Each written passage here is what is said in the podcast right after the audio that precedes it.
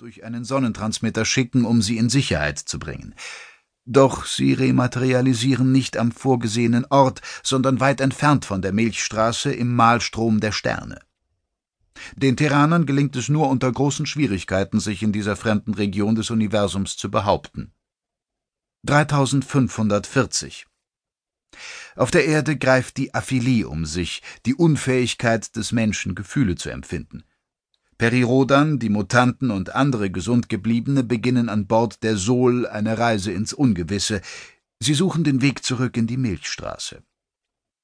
3578 in Balandagar wird die Sol von den Keloskern festgehalten, einem Volk des Konzils der Sieben. Um der Vernichtung der Kleingalaxis zu entgehen, bleibt der Sol nur der Sturz in ein gewaltiges Black Hole. 3580 Die Laren herrschen in der Milchstraße, die freien Menschen haben sich in die Dunkelwolke Profkon-Faust zurückgezogen. Neue Hoffnung keimt auf, als der Verkünder des Sonnenboten die Freiheit verspricht. Lord Admiral Atlan sucht die Unterstützung alter Freunde, die galaktische Völkerwürde-Koalition GAFÖG wird gegründet. Auf der Erde im Malstrom zeichnet sich eine verhängnisvolle Entwicklung ab. 3581 Die Sol erreicht die Dimensionsblase der Zigmakonen und begegnet den Spezialisten der Nacht. Um die Rückkehr zu ermöglichen, dringt ein Stoßtrupp in die Galaxis der Laren vor und holt das Berax-Colt an Bord. Nur knapp entgeht die Sol der Vernichtung. Die Entstehung des Konzils wird geklärt. Monate nach der Solzelle 2 erreicht Perirodan mit der Sol die Milchstraße und wird mit einer falschen Marco Polo und dem Wirken eines Doppelgängers konfrontiert. Die Befreiung vom Konzil wird vorangetrieben. Im Malstrom halten der geheimnisvolle Plan der Vollendung und die Pille die Menschen im Griff. Die Erde stürzt in den Schlund. 3582 Alaska Sedelair gelangt durch einen Zeitbrunnen auf die entvölkerte Erde und gründet mit einigen wenigen Überlebenden der Katastrophe die Terra-Patrouille.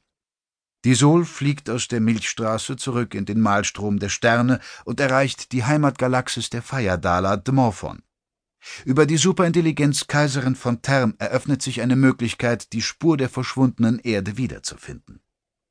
Die Inkarnation Klärmak erscheint auf der Heimatwelt der Menschen, und das Wirken der kleinen Majestät zwingt die Terrapatrouille, die Erde zu verlassen.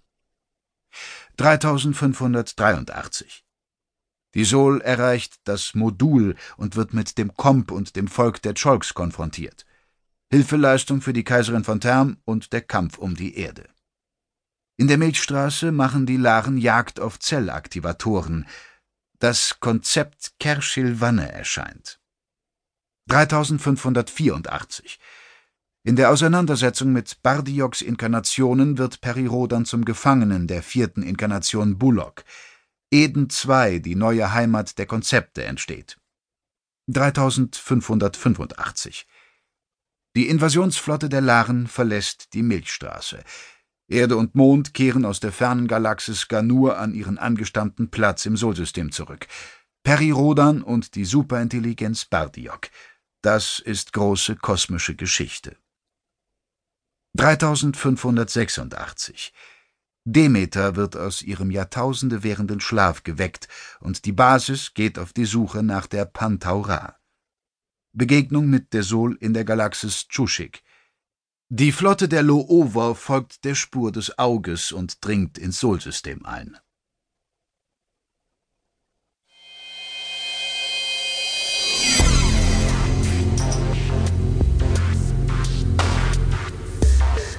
Kapitel 1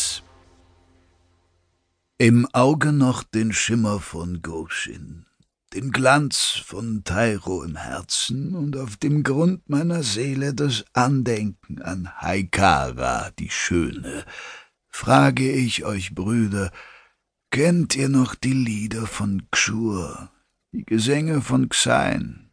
Sind sie euch bis heute vertraut? Der alte Mann hatte die Worte in singendem Tonfall und im eigenartigsten Dialekt der Grüsen von sich gegeben, Tamair griff seinen Becher fester. Er musste eingreifen, bevor die Stimmung sich an dem Lied erhitzte. Jeder am Tisch hatte dem Wein zugesprochen, wie es